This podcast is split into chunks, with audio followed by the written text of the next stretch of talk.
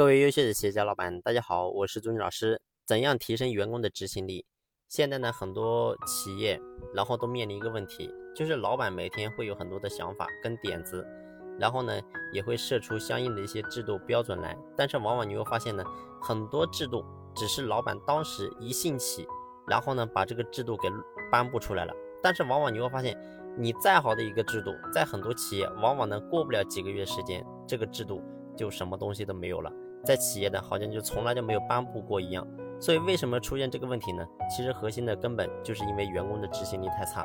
也就是说，我们颁布一个好的制度，最后呢，由于员工不去执行，所以呢，时间一长，最后这个制度就什么都没有了。那么，到底该怎么样去提升员工的执行力呢？其实，唯一的方式就是两个字，叫考核。也就是说，我们今天作为一个老板，你想要。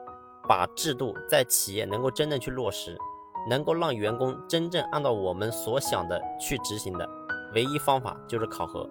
员工做好了，那么呢，我们会有相应的奖励。如果说员工没有按照我们所想的制度去执行的，那对不起，我会有相应的惩罚。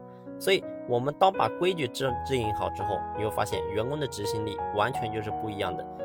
为什么？因为很简单，因为执行的好跟他有关系，执行的不好也跟他有关系。而人呢，永远只会操心跟自己有关系的事情。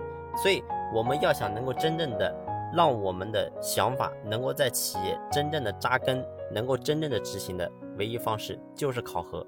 所以不要跟过去一样，很多人呢过去只是想到一个好的点子，然后呢就大胆的把它颁布出来。从来没有考核，你会发现没有考核的执行都是无效的执行。